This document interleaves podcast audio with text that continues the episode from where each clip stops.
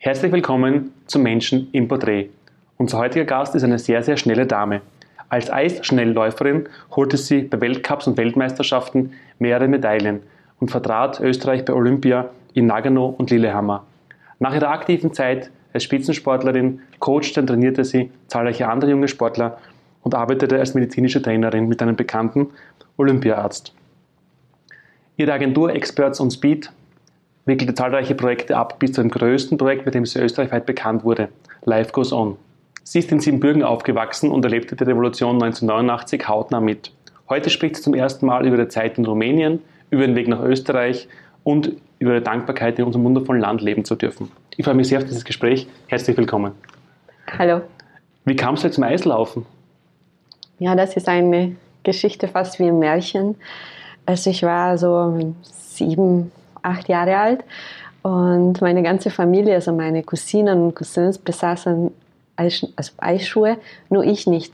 Mein Onkel hat ähm, in der Nacht äh, zu Weihnachten oder Neujahr immer Eis selber gemacht im Hof und die sind halt alle Eislaufen gegangen. Nur ich hatte keins und dann habe ich immer nur zugeschaut und war sehr traurig. Am nächsten Tag bekam ich aber die Eisschuhe von meinem Cousin und durfte ich nachher auch Eislaufen und ähm, irgendwie kamen diese Eischuhe nicht mehr von meinem Fuß los. Und so, ähm, mein Vater hat dann irgendwann mich zu einem Eisschnelllauf-Kinderwettbewerb mitgenommen, hatte mir eine Kojak Lucho, wenn du weißt, was das ist, so ein mhm. Lucho in die Hand gesteckt und hat gesagt, so, viel Glück und ich freue mich, wenn du nach Hause kommst wieder, gesund. Tatsächlich kam ich mit einem Diplom. Ich habe mit acht und mit neun Jahren bei den 14-Jährigen auch alles gewonnen und da hat man mich entdeckt, mein Trainer aus Rumänien. Wow. Das heißt, der Sport hat dann, die sportliche Laufbahn hat dann begonnen in Rumänien. Ja. Wie, wie ging es dann weiter nach dieser Entdeckung? Ja, das ging ja noch schöner oder noch interessanter weiter für mich äh, auf jeden Fall. Ich entdeckte auch die Inlineskate. und ähm, ja, im Sommer war ich ausschließlich mit Inlineskates unterwegs, mhm. inklusive in der Schule und äh, sonst beim Einkaufen und überall. Und ähm, da hat mein Trainer auch gesagt, ich soll bei einem Wettkampf starten wieder mit zehn Jahren, bis zehn Jahren bei den 14-Jährigen und da habe ich auch alles gewonnen. Aber das Schönste war, wenn ich jetzt zurückdenke, ich hatte so ein Mitgefühl oder fast Mitleid mit meinem Gegner, mit meiner Gegnerin, dass ich vor der Ziellinie gewartet habe, ob sie, dass sie mit mir die Ziellinie verpasst. Das heißt, in Rumänien dann quasi die ersten Erfolge auch als Eisschnellläuferin?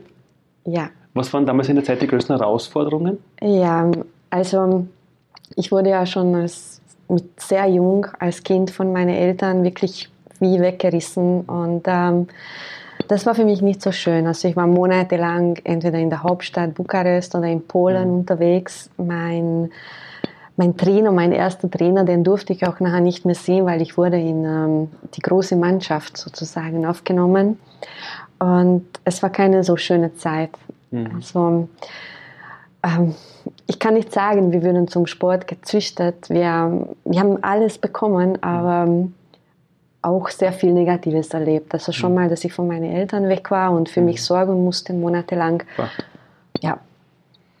Und von Rumänien dann der Schritt nach Österreich, wie kam das dann, dass du dann ja, also das war ja so, ich war bei den Juniorenweltmeisterschaften in mhm. Kiew mhm. und ähm, ja, da habe ich einen Österreicher kennengelernt, einen Eisschnellläufer. Mhm. Und wir haben uns halt verliebt. Und ähm, er hat danach mich in Rumänien besucht, öfter. Mhm.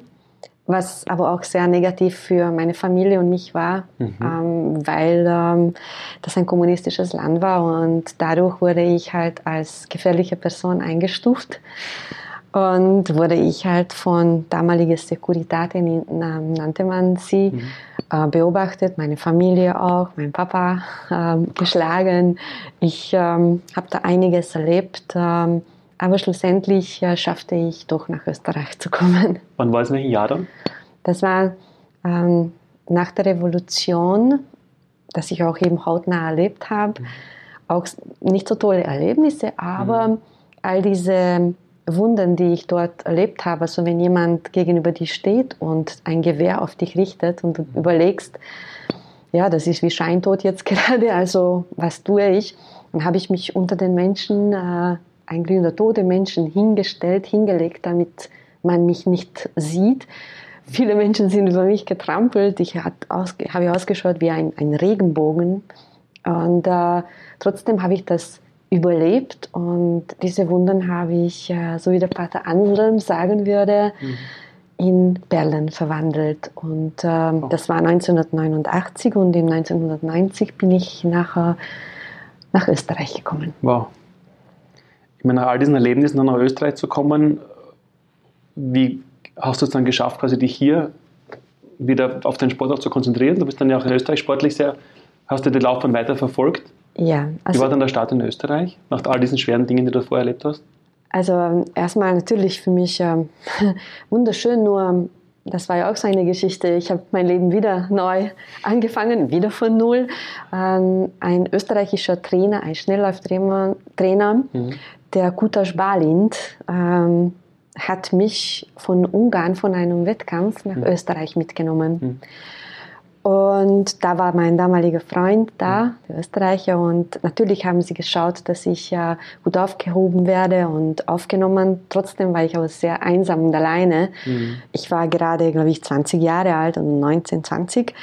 Und ähm, ich musste wieder alles von Null anfangen, die Sprache lernen, dann mit diesen ganzen Neuigkeiten, die da auf mich gewarteten, ähm, zurechtkommen. Mhm. Es war alles zu bunt, es war alles zu viel.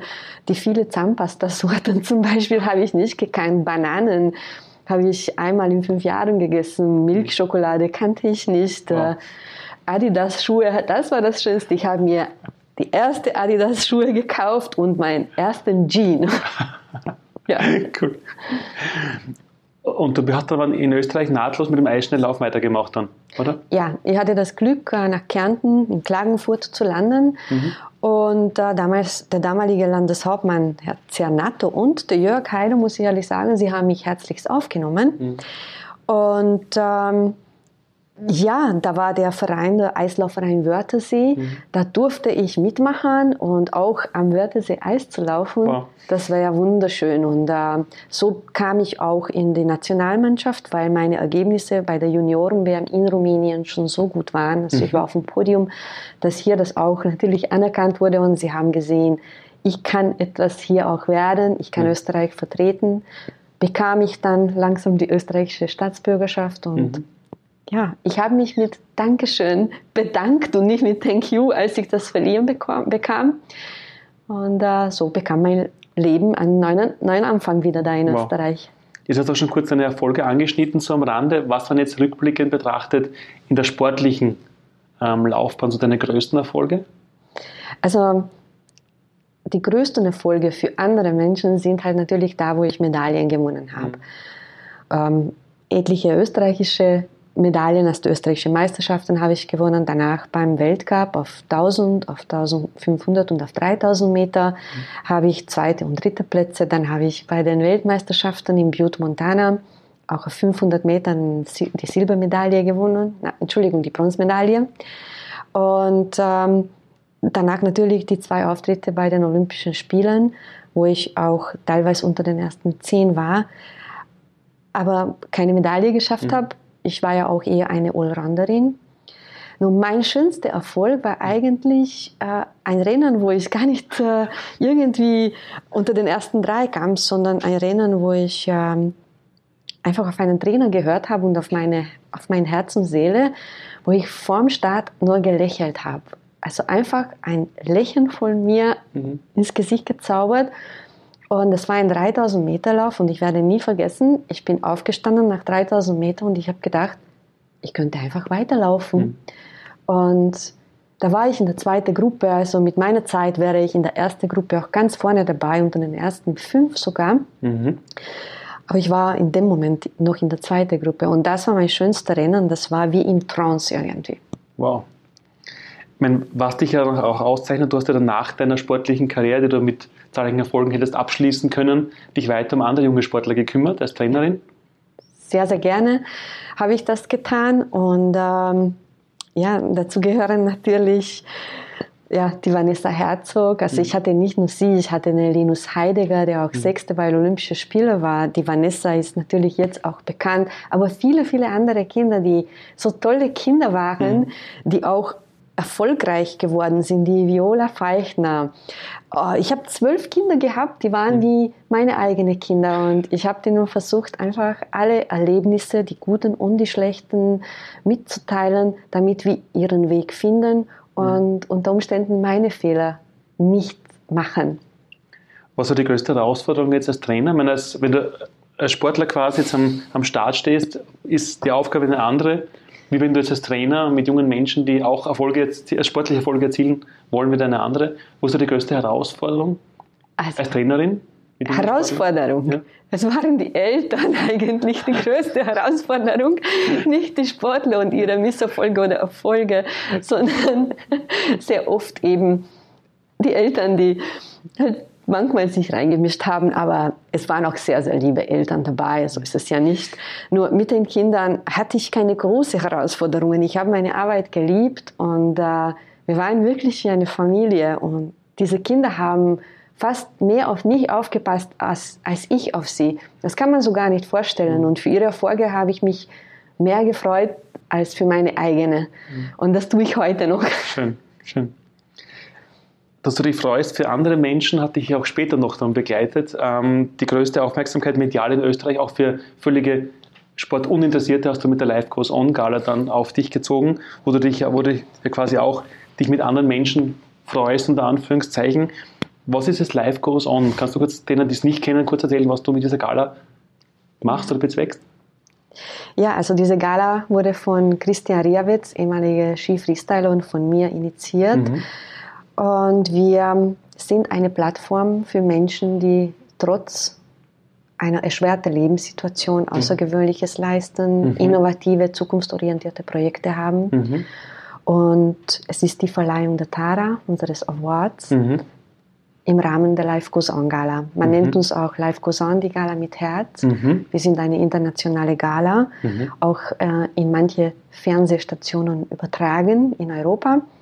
Und ähm, ja, wir tragen eine sehr große Verantwortung, da wir Gott sei Dank nur im positiven Sinne in dem Leben von vielen Menschen, die eine erschwerte Lebenssituation haben, eingreifen, aber nur positiv. Und deshalb tragen wir eine sehr, sehr große Verantwortung. Also so ein Beispiel, kannst du mir eine Geschichte erzählen, dass man sich das vorstellen kann? Diese Preisträger, ähm, muss ja keinen Namen nennen, aber ja, also diese Preisträger, ob sie jetzt zum Beispiel politisch verfolgte Menschen waren okay. oder ähm, in, mit Querschnittslähmung kämpfen, verschiedenste Krankheiten. Okay. Und die das geschafft haben, die sind Eckpfeiler und Vorbilder unserer Gesellschaft. Wow. Das sind diese Leute, die auch für uns auch sehr viel lehren mhm. und sie bekommen bei uns einfach diese Plattform, ihre Projekte und wow. ihr Leben zu zeigen. Wow. Und ähm, ich hoffe, dass wir damit sehr viele Menschen und Herzen berühren wow. dürfen. Spannendes Projekt, klingt nach sehr viel Arbeit, nach viel Verantwortung, aber nach einem ganz tollen Zweck. Wow. Ich habe in deinem Lebenslauf kurz gesehen, ähm, Stichwort Migrationsaward, den du auch verliehen bekommen hast. Was ist der Migrationsaward? Im Migrationsaward habe ich mich auch damals ja. gefragt, was das jetzt sein soll, weil ja, ist nur damit äh, man sich integriert, braucht man auch keinen Award und weil man sich integriert hat, braucht man auch keinen. Und ähm, ja, das ist ein Integrationsaward. Mhm. Anscheinend bin ich schon vor ewig vielen Jahren, also soweit ich weiß 2009, äh, irgendwie Vorbild für die österreichische Gesellschaft und auch für die Ausländer gewählt worden. Mhm. Und ähm, ja, es ist mir schon eine Ehre, dieses Award bekommen zu haben. Nur für mich war das selbstverständlich, mich in ein Land zu integrieren, wo ich lebe. Mhm. Wobei das ja mit diesem Award jetzt noch nicht zu Ende war. Du bist dann sogar durch die US-Botschaft eingeladen nach Amerika. Was war mit da? Was da genau passiert? Ja, also das ist wirklich auch, das hat Premiere heute hier. Kein Mensch weiß das aus Österreich, so, also nicht so viele. Okay. Ich wurde ganz plötzlich eingeladen. Ich habe gedacht, dass das wirklich ein Scherz ist, nach Amerika für drei Wochen und ich durfte äh, mir die Plätze aussuchen, wo die Bundesstaaten, wo ich mich aufhalten möchte. Und ich habe erst gedacht, das ist ein Spam-Mail und, und nein, dann bekam ich auch einen Anruf. Ich sagte, na, das, die sind ja falsch verbunden oder so, aber das ist doch die amerikanische Botschaft. Und anscheinend wurde ich auch im, äh, von Dr. Heinz Fischer hm. vorgeschlagen, eine besondere Reise in Amerika vorzunehmen. Mhm. Und bis zu dem Tag, wo ich dort ankam, wusste ich eigentlich nicht ganz genau, um was es geht. Auf, äh, also das war wirklich sehr erstaunlich. Ich habe volles Vertrauen gehabt. Ich wusste nur, ich durfte mir die, die, die Themen aussuchen, die mich interessieren. Mhm. Dabei war Integration, Jugendarbeit, dann äh, das Thema Private Equity zum Beispiel, dann soziales Wesen in Amerika und Sport. Mhm. Und in diesem Sinne ähm, fuhr ich in Amerika und flog ich in Amerika von einem Bundesstaat zum anderen und war ich sogar im Weißen Haus. Wow. Bekam ich ein Auto mit einem Chauffeur, einen Übersetzer und ich durfte halt ähm, sowohl Geschäftsführer wie Minister kennenlernen, die halt auch irgendwie begeistert von meinem Tun und meinem Leben hier in Österreich waren. Mhm. Und wir haben gemeinsam äh, einfach äh, kleine Projekte entwickelt, die wow. in Amerika zum Beispiel in den Schulen wow. ähm, angewendet werden. Wow. Im Rahmen von Integration. Und das war eine wunderschöne dreiwöchige Reise. Spannende das, Geschichte. Ja. Ähm, nach all diesen Dingen, die du schon gemacht hast, jetzt, diese, diese Amerika-Reise war 2000 und? Ich glaube 2014 2014 könnte sein. Also ich muss schon einige Jahre her. Jetzt habe ich dich medial wieder wahrgenommen. Jetzt habe ich dich medial wieder wahrgenommen, auch mit, mit Live Goes On. Aber was machst du aktuell jetzt quasi? Deine aktuellen Projekte in Österreich? Ähm, ja, eigentlich, ähm, ich bin Personal Coach mhm. bei einer der besten Sportärzte, kann mhm. ich sagen, in der Welt. War, mhm. Er war ja auch unser Olympiaarzt. Und in Innsbruck beim Dr. Andreas Lutz. Und mhm. es ist mir eine Ehre, bei ihm arbeiten zu dürfen mhm. als medizinische Trainerin, mhm. Rückenschultrainerin und Personal Coach. Ich habe halt eben ein paar Kunden, die ich betreue. Und ich, natürlich nebenbei bereite ich äh, gemeinsam mit unserem kleinen Team die Live Goes Gala, die am 2. November voraussichtlich im Wiener Rathaus wieder stattfindet, vor. Und sonst äh, genieße ich die Sonne und das Leben. Ist wichtig, aber die wird nicht langweilig. Die wird nicht langweilig, merke ich schon. Du wirkst auf mich mit allem, was du erzählst, sehr fokussiert auf das, was du tust. Hinter all diesen vielen Projekten, Vorhaben, Zielen, Erfolgen, gibt es denn so einen gemeinsamen Nenner, so ein Lebensziel dahinter? Ja. Also das erste ist einfach selbstbestimmt und nicht fremdbestimmt zu leben. Also das ist mein Ziel in diesem Leben. Und ähm, dass ich etwas hinterlasse, was vielleicht jetzt nicht greiflich ist, sondern ähm, einfach vielleicht geistlich. Also mhm. ich möchte auf jeden Fall in dieser Welt etwas hinterlassen, wenn ich mal gehe. Schönes Ziel. Ich meine, das, was du jetzt schon hinterlässt, ist, dass viele Menschen von dir was lernen in dem, was du tust. Viele junge Menschen, die uns jetzt zuschauen, ähm, wollen ja auch für sich in dem Leben erfolgreich sein, ob das jetzt sportliche Bereiche oder ganz andere Bereiche des Lebens sind. Wenn junge Menschen Erfolg anstreben, was wäre so dein wichtigster Tipp, dein persönlichster wichtiger Tipp für junge Menschen, die in irgendeinem Bereich des Lebens sagen, ich möchte auch einen Erfolg erzielen? Also, das kann man ja gar nicht so allgemein sagen. Also, dieses Thema ist sehr individuell, auf jeden abgestimmt, ein Erfolg oder ein Misserfolg. Und äh, ich denke, das Wichtigste ist der, der Glaube, also der, der Glaube an sich und ähm, an dem, was man tut, dass man das wirklich gerne und ähm, wirklich aus dem ganzen Herzen tut. Also ein Pinguin kann ja bestimmt nicht auf einem Baum klettern. Man könnte wahrscheinlich in den nächsten halben Jahr würde schaffen, auf einen hohen Baum zu klettern. Aber im Wasser kommt ein Pinguin oder irgendwie, wo kalt ist, viel besser zurecht äh, als vielleicht ein Tier, der auf die Bäume, Bäume klettert.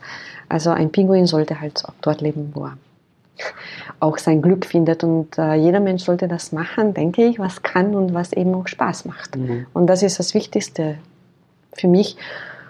Und auch ähm, die Jugend soll schon auf den eigenen Herz hören, auf die eigene Seele. Und wenn man den eigenen Weg gefunden hat, dann ist der Erfolg auch wahrscheinlich garantiert. Jetzt haben wir viel über Erfolg gesprochen. Erfolg hier, Erfolg da, Erfolg, Erfolg, Erfolg.